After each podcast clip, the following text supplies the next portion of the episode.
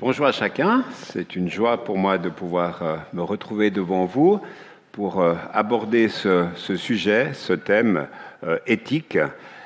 éthique, ça veut dire que finalement, on va essayer d'étayer un peu mieux notre foi sur des questions qui peuvent poser problème et savoir pouvoir y répondre. Tout à l'heure, vous avez entendu dans le témoignage de Noélie qu'elle était confrontée euh, dans les choix d'itinéraire à la question du, cartel de la drogue, donc euh, la réalité d'une violence au quotidien.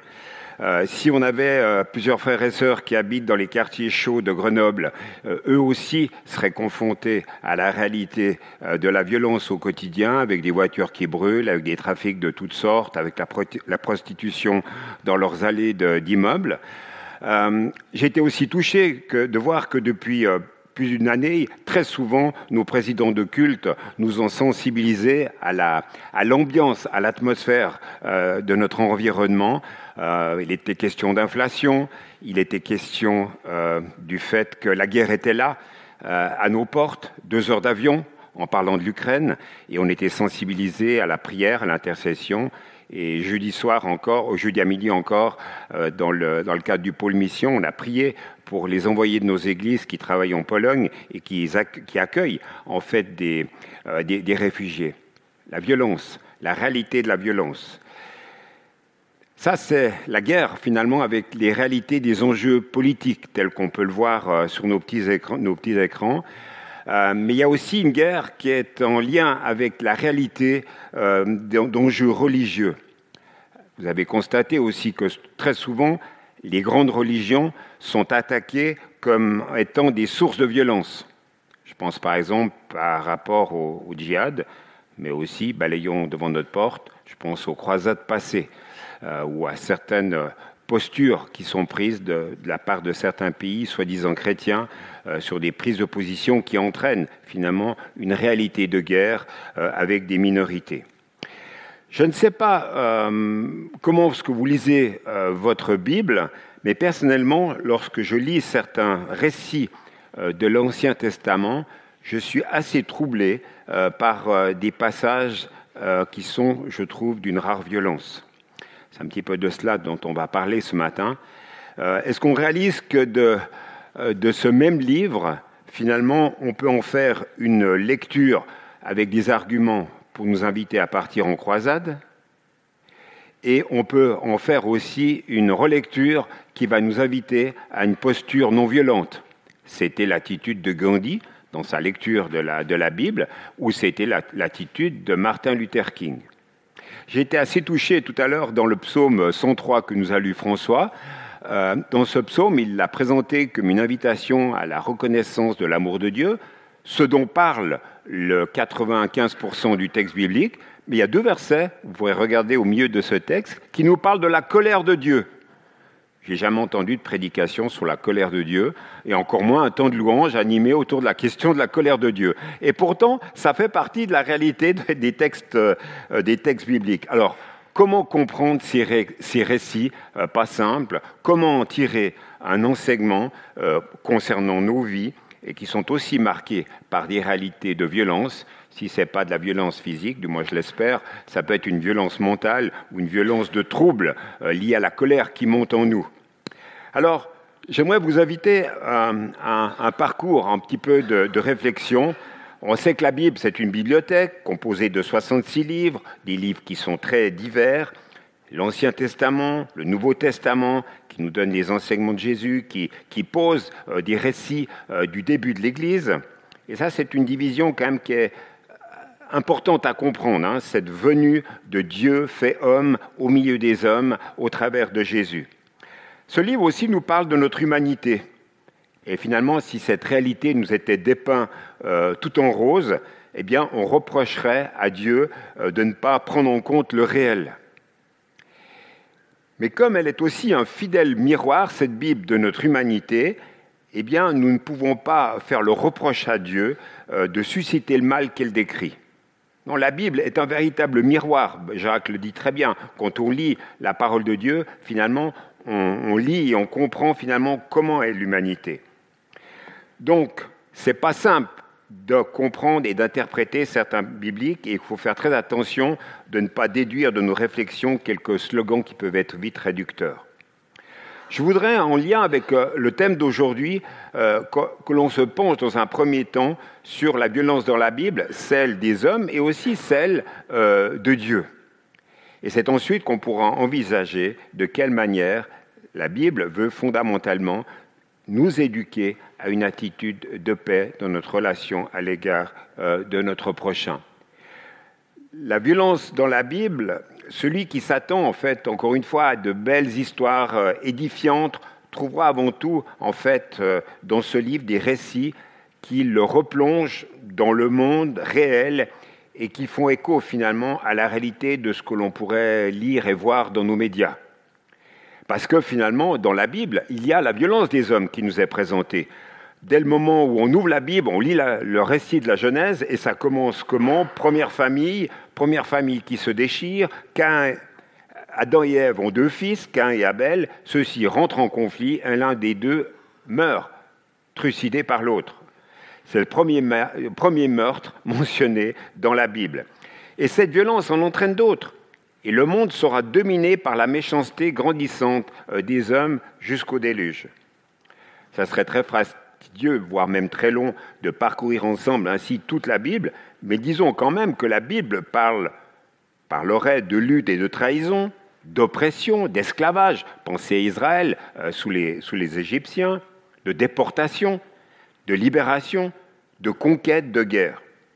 Alors, un point certainement très intéressant, c'est que la Bible a un caractère qui n'est pas caricatural, encore une fois elle décrit des faits, des réalités, euh, des hommes, des femmes qui ont tel et tel type de comportement.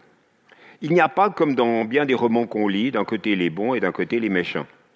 Non, un descriptif, finalement, euh, qui est souvent sans nuance du caractère et de la personnalité des hommes. Et on voit finalement que Israël, dont finalement la Bible est aussi la mémoire collective, le récit fondateur, le récit de ce peuple, eh bien, ce peuple-là ne cesse de tromper Dieu, d'oublier Dieu. Relisez euh, les douze, euh, les douze soi-disant petits prophètes, et c'est chaque fois une exhortation à la repentance, à revenir à Dieu. Pourquoi? Parce que le peuple était infidèle. C'est chaque fois un même cycle de paroles et d'exhortations qui, sont dites de la part de ces prophètes. L'oppression, en fait, finalement, on la trouve dans un vécu quotidien dans le peuple, on la trouve euh, dans des réalités d'infidélité aussi et de violence très quotidiennes dans leur comportement les uns à l'égard des autres. Alors ça, c'est le peuple, mais si on prend les personnages de ce peuple, je pense à Moïse.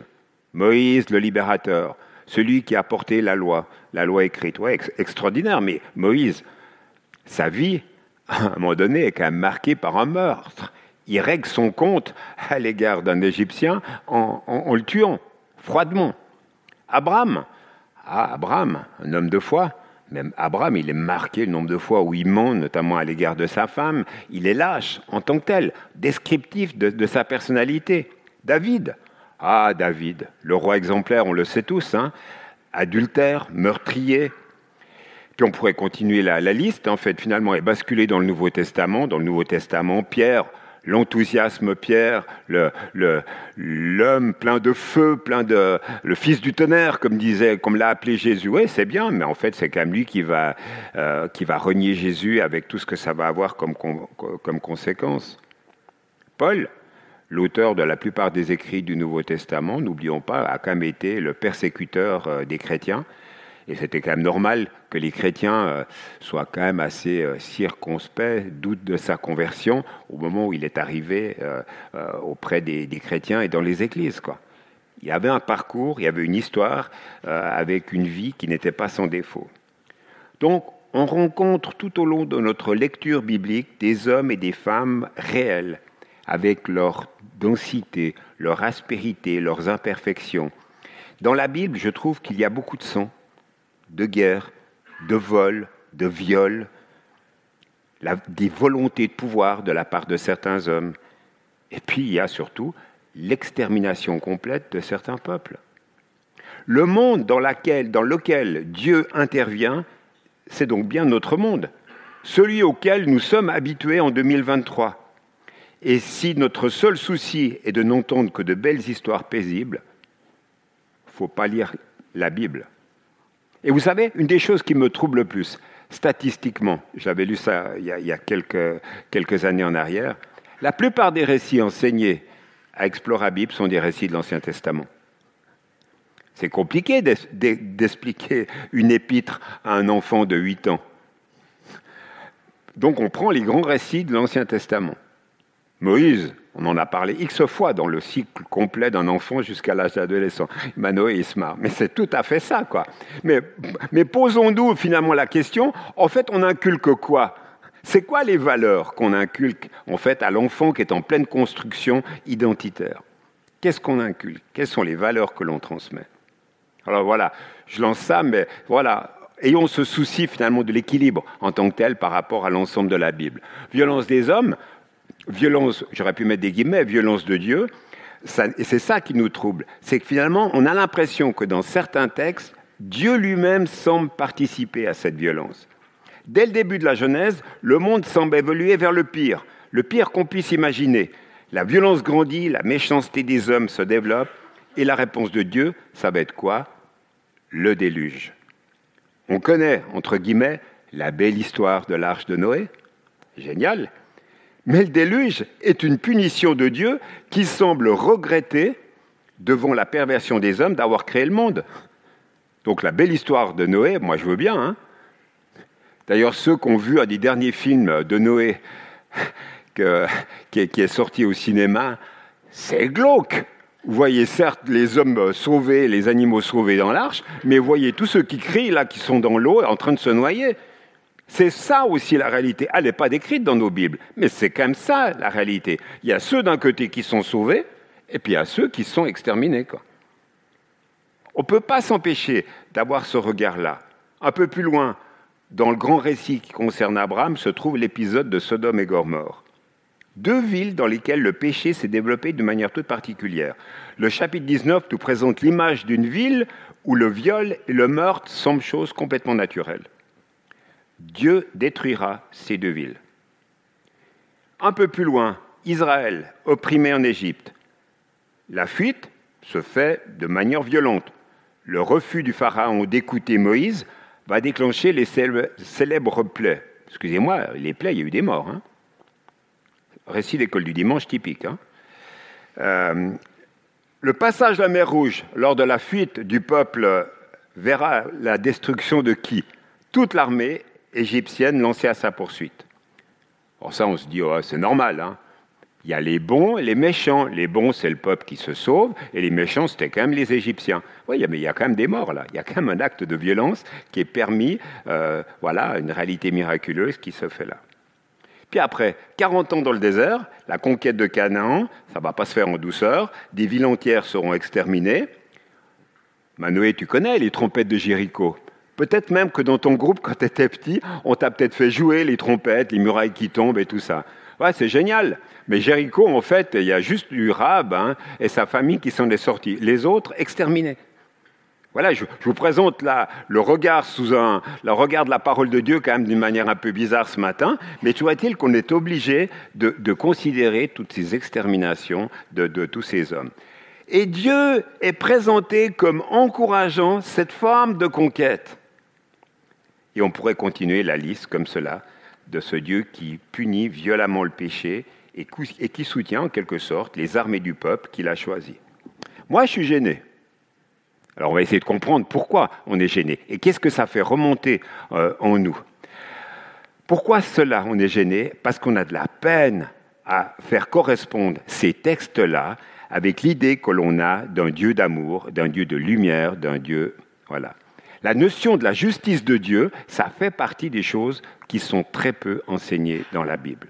Et ça pose problème, parce que finalement, on ne, en ne décrivant pas, en ne s'arrêtant pas sur ces textes qui sont compliqués, qui sont lourds, en fait, finalement, on, on découpe des choses qui nous dérangent, quoi et on n'a pas une lecture globale et complète de ce que Dieu veut. Parce qu'aborder la question de la justice de Dieu au travers de l'Ancien Testament et du Nouveau Testament, parce que l'Apocalypse, excusez-moi, c'est le, point final, mais ça nous présente véritablement la justice de Dieu. Alors, quelle explication l'Ancien Testament nous donne-t-il de cette sorte de violence divine? Tout d'abord, la première chose qu'il faut qu'on comprenne, c'est que Dieu veut que les hommes vivent dans une relation de justice. Dieu a toujours attribué une valeur XXL au respect de la vie humaine, début de la vie jusqu'à la fin de la vie. Et là, vous avez un sujet éthique d'actualité aujourd'hui sur la question hein, de l'euthanasie active, etc. Voilà, là, il y, il y, a, véritablement, mais Dieu a toujours ce souci véritable de la valeur de la vie humaine. Le Dieu qui nous est présenté est lui-même un Dieu juste qui ne veut pas laisser par contre le mal impuni. Sa bonté, sa bienveillance, sa miséricorde, qui sont fréquemment mentionnées, ne sont pas des raisons de sa part d'impuissance, d'une fait de ne rien dire, de ne rien faire par rapport à ceux qui commettent l'injustice. Dieu, on le sait, a donné sa loi. Et qu'est-ce que la loi de Dieu? La loi de Dieu, c'est l'expression de sa volonté. Il va le dire tout d'abord à l'oral, puis après il y aura les tables de la loi qui vont être données à, l'écrit au travers de Moïse et au peuple. Et cette loi, elle fait quoi finalement? Elle fonde la responsabilité de chaque être humain devant Dieu et devant les autres, devant les autres, euh, les autres humains. C'est pour ça, et ça nous a été rappelé euh, il y a quelques semaines, que Dieu veut notre amour à l'égard de notre prochain, c'est le sujet pour ceux qui fréquentent les groupes bibliques de maison, hein, euh, des, petites touches qui nous sont apportées chaque fois qu'on travaille sur le, livret. Dieu nous invite à aimer notre prochain. Il nous invite à avoir de la bienveillance vis-à-vis de l'étranger. Il nous invite à avoir du respect vis-à-vis -vis du plus faible. Et chacune des interventions évidentes de Dieu qui nous sont mentionnées sont finalement un encouragement à aller vers les autres et, à réprimer et à refuser toutes les formes de, de transgression qui pourrait y avoir à l'égard de notre prochain. Alors on va donner des exemples, on va les reprendre dans ceux que j'évoquais tout à l'heure. Le déluge. Le déluge, finalement, est la réponse de Dieu à la dégradation permanente et continue de la situation. Ce déluge apparaît comme la sanction de la méchanceté humaine. Regardez le texte de Genèse 6 où il nous est dit Le Seigneur vit que le mal des humains était grand sur la terre et que leur cœur ne concevait jamais que des pensées mauvaises. Le Seigneur regretta d'avoir fait les humains sur la terre et son cœur fut affligé. Dieu regretta d'avoir créé les humains. Le récit de la destruction de Sodome et Gomorre est précédé d'une étonnante discussion entre Dieu et Abraham. Dieu, lui, apparaît sous une forme étrange, de, une apparition de trois hommes à Abraham. Et là, il y a un dialogue qui s'établit. Et qu'est-ce qui est dit? Le Seigneur dit, les cris contre Sodome et Gomorre sont si forts, leur péché si grave, que je vais descendre pour voir s'ils ont agi tout à fait selon les cris qui sont venus jusqu'à moi. Que cela soit ou non, je le saurai. Et là, on va assister à un étrange dialogue entre Abraham, qui va se faire l'avocat de ces villes, et Abraham qui dit à Dieu, vas-tu vraiment supprimer le juste avec le méchant? Peut-être y a-t-il cinquante justes au milieu de la ville. Jamais tu ne ferais une chose pareille, mettre à mort le juste avec le méchant, de sorte qu'il en saurait du juste comme du méchant. Jamais. Le juge de toute la terre n'agirait-il pas selon l'équité? Et Dieu cède et il accorde qu'il ne punira pas Sodome si on y trouve cinquante justes. Voilà. Et là, Abraham continue le marchandage. Bon, allez, même s'il y en a dix. Le problème, c'est qu'il n'y aura même pas dix justes. Et la ville sera détruite.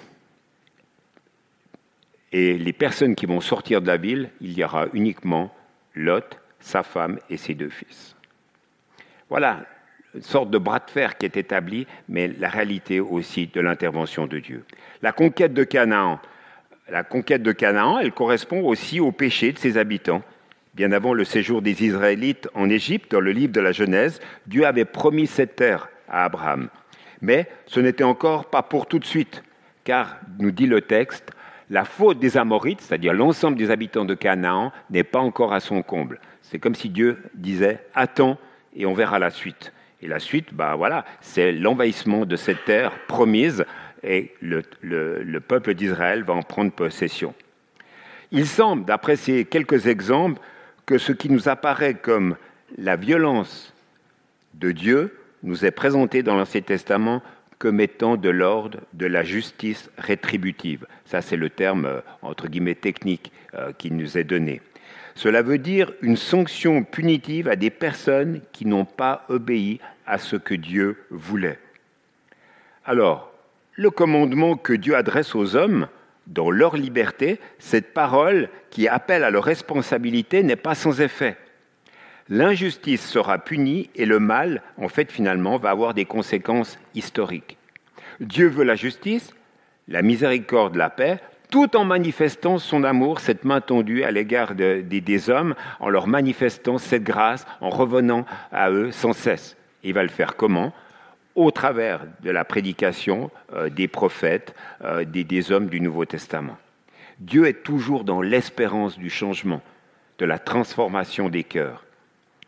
Mais si ceux-ci persévèrent dans leur attitude d'injustice, dans leur attitude de péché, ils auront à en porter les conséquences jusque dans la réalité de notre histoire d'aujourd'hui.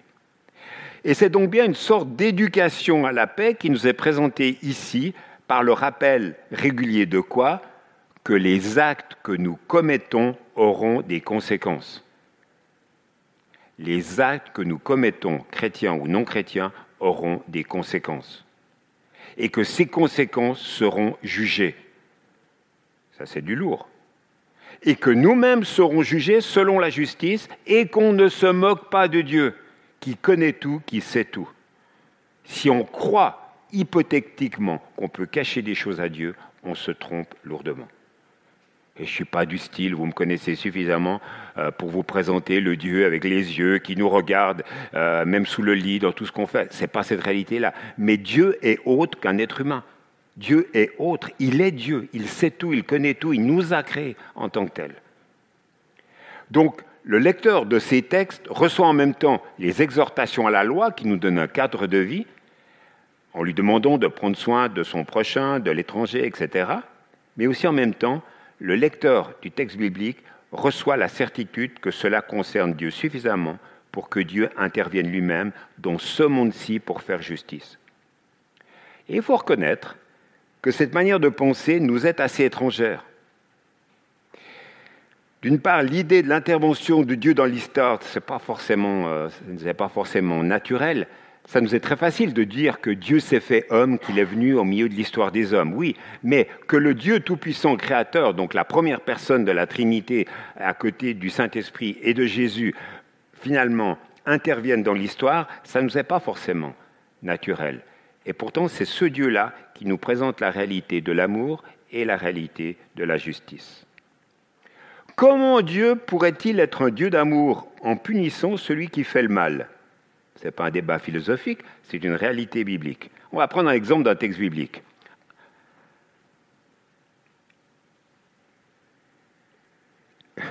Texte ô combien connu, car Dieu a tant aimé le monde qu'il a donné son Fils unique, pour que quiconque met sa foi en lui ne se perde pas, mais qu'il ait la vie éternelle. Voilà, un verset, Amen, sorti son contexte, bénissons Dieu, Dieu est amour.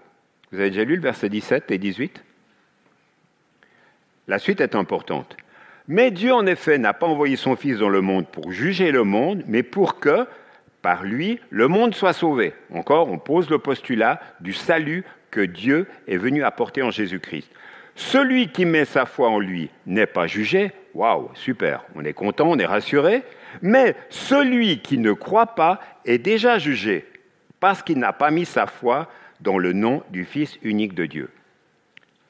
Et le verset 19, pardon, et le verset 19, et voici le jugement, la lumière est venue dans le monde, donc Jésus est venu dans le monde, et les humains ont aimé les ténèbres plus que la lumière, parce que leurs œuvres étaient mauvaises.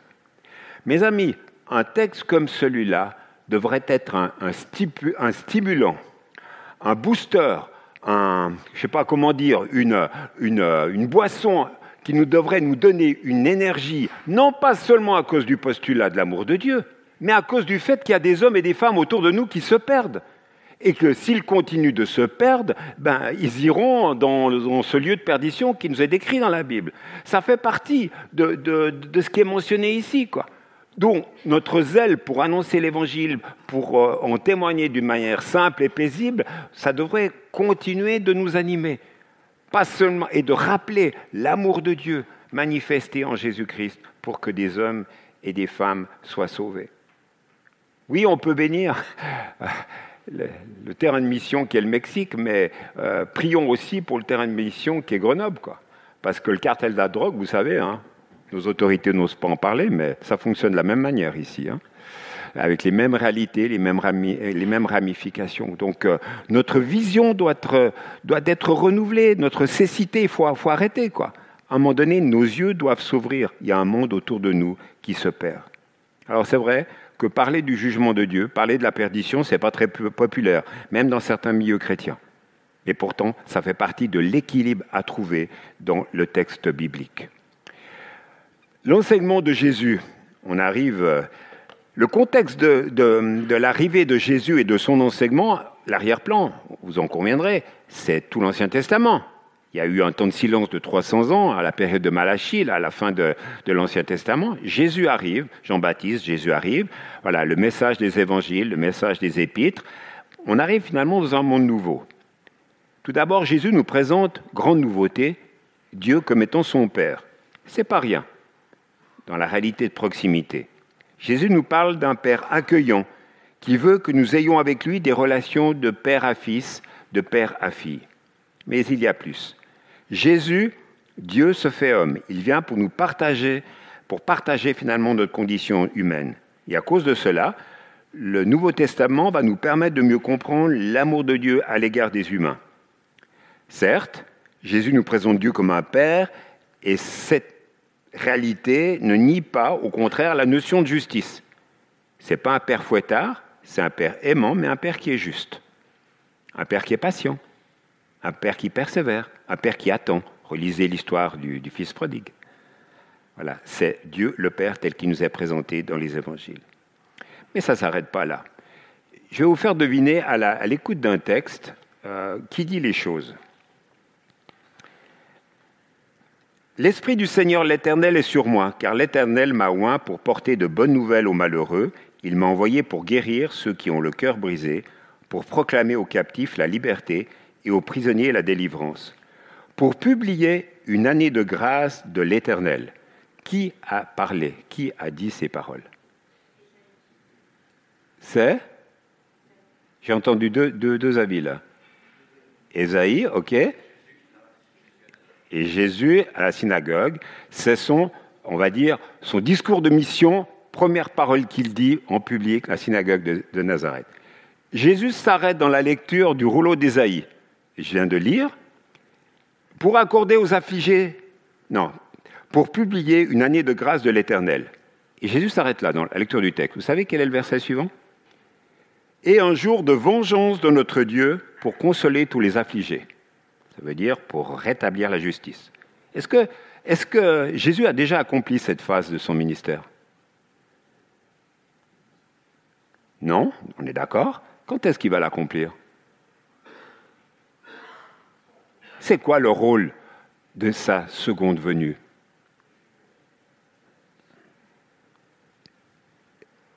Il va, une réalité, même si on n'aime pas le mot, une réalité de jugement c'est pas seulement pour manger, un, comme on l'a encore entendu, un, bon repas avec lui, le grand le banquet des noces de l'agneau, oui, mais une réalité de jugement qui va s'établir.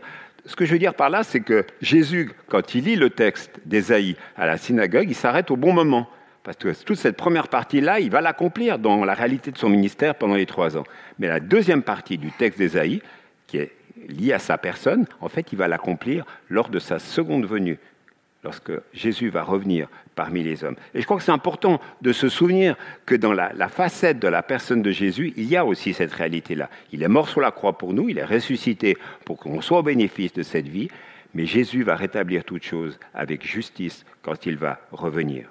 Voilà la facette de l'amour de Jésus qui est manifestée. Il y a une autre facette de l'enseignement de Jésus que j'aimerais souligner avec vous, c'est cette facette de ce qu'il dit à ses disciples à un moment donné dans Luc 10, quand il les envoie dans les maisons, il dit à ses disciples, en quelque maison que vous entriez, dites paix à cette maison. Et je me suis posé la question, pourquoi ce discours? Eh bien, le discours de la paix, ça c'est le message d'espoir de Jésus. Évangéliser, c'est avant tout annoncer la paix, la grande paix que l'on peut recevoir et que l'on peut vivre en Jésus-Christ. Celle qui réconcilie les hommes avec Dieu et qui doit réconcilier les hommes entre eux et transformer leurs relations en les libérant de toutes les formes de guerre qu'il peut y avoir. Mais Jésus va aller encore beaucoup plus loin dans son enseignement. Il va résumer la loi dans le double commandement, en fait, euh, de l'amour de Dieu et de l'amour du prochain. Tu dois aimer le Seigneur ton Dieu de tout ton cœur, de tout ton être et de toute ton intelligence. C'est le plus important et le premier des commandements. Et voici le deuxième commandement qui est aussi important que le premier. Tu dois aimer ton prochain comme toi-même. Toute la loi de Moïse et tout l'enseignement des prophètes dépendent de ces deux commandements. Que veut dire Jésus en parlant ainsi? Eh bien, que l'amour du prochain, c'est l'expression de l'amour que nous avons à l'égard de Dieu. Si on aime Dieu, automatiquement, on doit aimer notre prochain. Voilà, dit autrement. Et dans ce contexte, dans ce même contexte de réflexion, Jésus va répondre à la question Mais qui est mon prochain hein, du texte de Luc 10, et il va raconter l'histoire du bon samaritain, en exhortant ses auditeurs à vraiment considérer une juste relation à l'égard de leur prochain. Et en parlant ainsi, finalement, Jésus renverse la question du qui est mon prochain en, disant à ses auditeurs, comment puis-je être le prochain euh, de tout homme? Et là, finalement, ça transforme les choses parce que ça touche des réalités, tout ce qu'il y a de plus pratique. Jésus, en quelque sorte, va casser les barrières de classe, de race, de religion, de sexe, de peuple, et il affirme que l'amour du prochain, c'est quelque chose d'universel. Mais au cas où nous ne comprendrions pas encore, Jésus va aller encore plus loin. Il va parler de, pas seulement de l'amour du prochain, mais il va parler de l'amour des ennemis. Et là, pour les Juifs, parler de l'amour des ennemis avec euh, toutes les illustrations qu'il y avait, euh, pour eux, c'était quand même quelque chose de très fort. C'est un des textes qui a été médité euh, récemment là, dans la série sur le sermon sur la montagne. Vous avez appris qu'on a dit, tu dois aimer ton prochain et détester ton ennemi. Et moi, je vous dis, aimez vos ennemis, Priez pour ceux qui vous font souffrir. Alors, je ne vais pas refaire la prédication qui a été faite sur ce sujet-là, mais je crois qu'il faut bien comprendre à la lumière du, thème de ce matin, les guerres, les conflits, les tensions, les divorces dans les couples commencent lorsque nous devenons ennemis. C'est dit, de manière différente, mais c'est quand même ça. Dès qu'on est ennemi de quelqu'un, ben voilà, il y a, y a, un conflit, il y a une guerre qui est, qui est là, qui est larvée. Et notre amour s'arrête, bien sûr, à cette frontière-là. J'arrive plus à l'aimer, hein, j'ai du ressentiment, j'ai de l'amertume, j'ai de la colère, et voilà, ça augmente, ça augmente. Et donc là, on n'est plus du tout dans l'obéissance à ce que le Seigneur attend de nous, de l'aimer et la conséquence d'aimer notre prochain. il y a des tas, même des chrétiens, qui sont en rupture par rapport à ça. Ils n'arrivent plus à aimer un enfant, un conjoint, un parent, euh, et, en fait, finalement, ils s'aperçoivent que même leur relation à l'égard de Dieu, elle est fissurée à cause de ça. Parce que c'est difficile et c'est compliqué de vouloir venir à l'Église et cultiver l'amour de Dieu, et puis sortir de l'Église, et puis d'être dans une réalité euh, conflictuelle qui continue. On est dans une séparation. Et Jésus, euh, lui, est très concret. Hein. Qu'est-ce qu'il nous dit Jésus en reprenant cet exemple? Donc suppose ceci, tu viens présenter ton offrande à Dieu. Jésus aurait très bien pu nous dire, euh, suppose ceci, tu vas à la synagogue, tu vas à l'église. À ce moment-là, tu te souviens que ton frère ou ta sœur a quelque chose contre toi. Laisse ton offrande, arrête d'aller à l'église. Et va d'abord faire la paix avec ton frère ou ta sœur. Et ensuite, reviens. Et reviens à l'église. Reviens dans une attitude de louange. Concret, pratique, cohérent dans la réalité. Jésus nous explique que la conséquence pratique de l'amour de notre prochain, l'amour de notre ennemi, c'est notre désir de nous réconcilier avec lui. C'est pour ça, et ça c'est pas un secret, qu'il faut s'y prendre assez tôt, avant que la relation pourrisse. Avoir ce désir de ne pas laisser euh, de, choses ternir notre relation avec les autres. Et il faut bien le reconnaître que ce n'est pas simple. de demander pardon à son conjoint lorsqu'on a dit quelque chose de, de faussé. C'est pas simple de régler une situation avec un de nos enfants, quel que soit son âge. C'est pas simple de régler une situation avec nos, parents vieillissants. Demander pardon, reconnaître notre part de responsabilité. Et c'est là où on en arrive au, au point culminant, et j'arrive bientôt à la conclusion. Le point culminant de l'enseignement de Jésus par rapport à l'amour du prochain, c'est quoi? C'est quand il enseigne sur le pardon. On a l'enseignement dans le Notre Père. Euh, Jésus en parle tellement souvent. Et dans la pensée de Jésus, si j'ai quelque chose à pardonner à quelqu'un, c'est que finalement cette personne est devenue mon ennemi, mon opposant, celui avec lequel je suis en désaccord. Et je dois régler la situation. Donc pardonner, c'est refuser finalement que l'offense nous sépare. C'est accepter de dépasser le fossé qui existe pour renouer un lien et avant tout un dialogue. Et ça, c'est une démarche individuelle qui nous est demandée. Mais si on reste dans une situation larvée, on refuse de pardonner, eh bien, Jésus enseigne là-dessus et il nous dit, en effet, si vous pardonnez leurs fautes aux autres, votre Père qui est dans les cieux vous pardonnera aussi. Mais si vous ne pardonnez pas aux autres, votre Père ne vous pardonnera pas vos fautes non plus. Donc il y a de nouveau notre relation avec Dieu, sur lequel on, on doit y travailler, ce n'est pas un acquis, et notre relation avec les autres. Mais si notre relation avec les autres, elle est complètement larvée, ben la parole de Dieu, si on est sincère, si on est honnête, elle sert véritablement de miroir. Et c'est un miroir qui est, compliqué, qui est difficile, une exhortation à mettre en règle les choses, à vraiment vivre pour qu'il y ait euh, de l'harmonie, de la transparence et de la paix. Parce que finalement, en pardonnant, en fait, on entre dans une dynamique de l'amour, euh, mais si nous sommes bloqués, si on refuse de pardonner, nous montrons par là que l'amour de Dieu n'est pas renouvelé en nous. Certes, on a vécu une expérience il y a X mois, X années, mais dans notre aujourd'hui, ce n'est pas renouvelé. Et ça, finalement, on a besoin de, de se l'entendre euh, dire et redire régulièrement au travers de la parole. Mais le pardon, en fait, c'est finalement le début euh, de cette éducation à la paix dont nous parlions au début. Et si nous nourrissons toujours la rancune en nous, on ne pourra jamais, les, euh, jamais dépasser finalement les conflits dont nous avons hérité et que nous vivons dans la réalité quotidienne.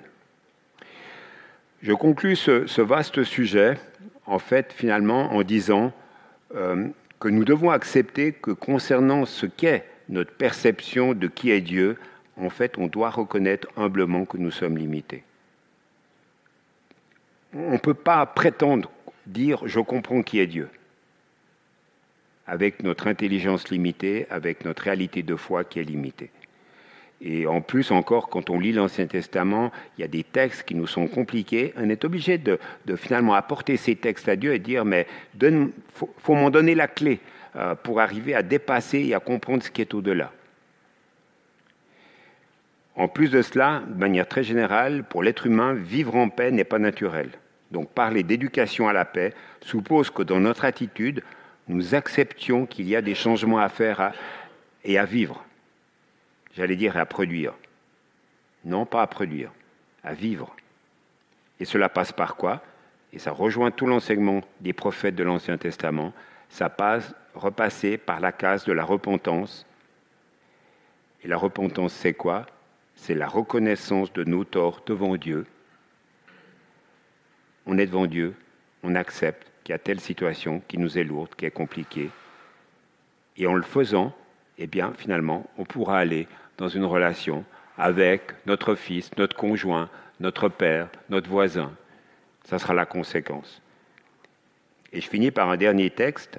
Ces changements-là, dans nos cœurs, dans nos vies, dans notre manière de penser, ne peuvent se faire que par l'aide d'une puissance qui vient de l'extérieur de nous-mêmes, de ce que nous sommes. Et c'est ce que Jésus dit dans son testament spirituel, dans Jean 14, et qu'est-ce que Jésus rappelle à ses disciples ou dit à ses disciples Le Père enverra en mon nom l'Esprit Saint, celui qui doit vous aider. Il vous enseignera tout et il vous rappellera tout ce que je vous ai dit. Je vous laisse la paix, je vous donne ma paix, je ne vous la donne pas comme le monde la donne, ne soyez pas inquiets et n'ayez pas peur. C'est pour ça que quand on prie pour la paix en Ukraine, en Russie, quand on prie pour la paix dans une situation donnée, en fait, il faut vraiment la demander à Dieu. C'est un retour à Dieu. On peut être dans des, dans des plus grandes démarches d'accompagnement psychologique d'une situation de rupture, mais si Dieu n'intervient pas, si les deux parties prenantes n'acceptent pas humblement de se mettre à genoux devant Dieu et dire je reconnais ma part de tort, en fait finalement la situation ne peut pas évoluer, elle ne peut pas décoller et on reste au point zéro d'un conflit larvé. Dieu veut nous donner la paix. La grande question, c'est toujours la même. Est-ce qu'on est prêt à la recevoir? C'est ça, ni plus ni moins. La boucle est bouclée et comme d'habitude, nous sommes invités à avoir une attitude humble devant le Saint-Esprit et à nous laisser transformer par lui. Et c'est ainsi que l'on pourra être, chacun pour notre part, dans nos situations données, des artisans de paix, tels que le Seigneur le veut pour nous. Je vous invite à la prière avant de redonner la parole à François. Seigneur, merci pour, euh, pour ta parole. Merci parce qu'on a pu euh, partir d'un survol global d'un certain nombre de textes euh, pas simples, pas compliqués, et on veut te demander vraiment que tu continues à nous éclairer, notamment sur ces textes de l'Ancien Testament pas faciles. Merci de nous donner toute la compréhension dont nous avons besoin pour continuer à cultiver notre relation avec toi. Et puis Seigneur, on veut te, demander aussi que dans les situations que nous vivons, qui sont peut-être des situations de rupture, des situations euh, compliquées, où il y a des situations conflictuelles, eh bien Seigneur, on puisse se laisser toucher par toi, se laisser bénir par toi, se laisser visiter par ton esprit, et que cet esprit, ce Saint-Esprit qui veut accorder la paix et renouveler les relations, puisse nous être renouvelé. Et Seigneur, on veut vraiment euh, plier les genoux devant toi et reconnaître que sans toi, sans une compréhension renouvelée de l'œuvre de la croix, nous ne pouvons rien faire. Et on ne veut pas être des, chrétiens oublieux, des chrétiens hypocrites, des chrétiens qui portons un masque, mais nous voulons être des chrétiens simplement qui cherchons à t'honorer en étant ton disciple, celui qui marche à ta suite. Merci de venir à notre secours, à notre aide, et merci pour euh, l'œuvre de renouvellement que tu veux faire dans nos cœurs, dans nos vies et dans notre intelligence aussi, qui a besoin sans cesse de comprendre tout à nouveau les choses te concernant. Merci de nous bénir les uns les autres et merci de tes encouragements, Seigneur. Amen.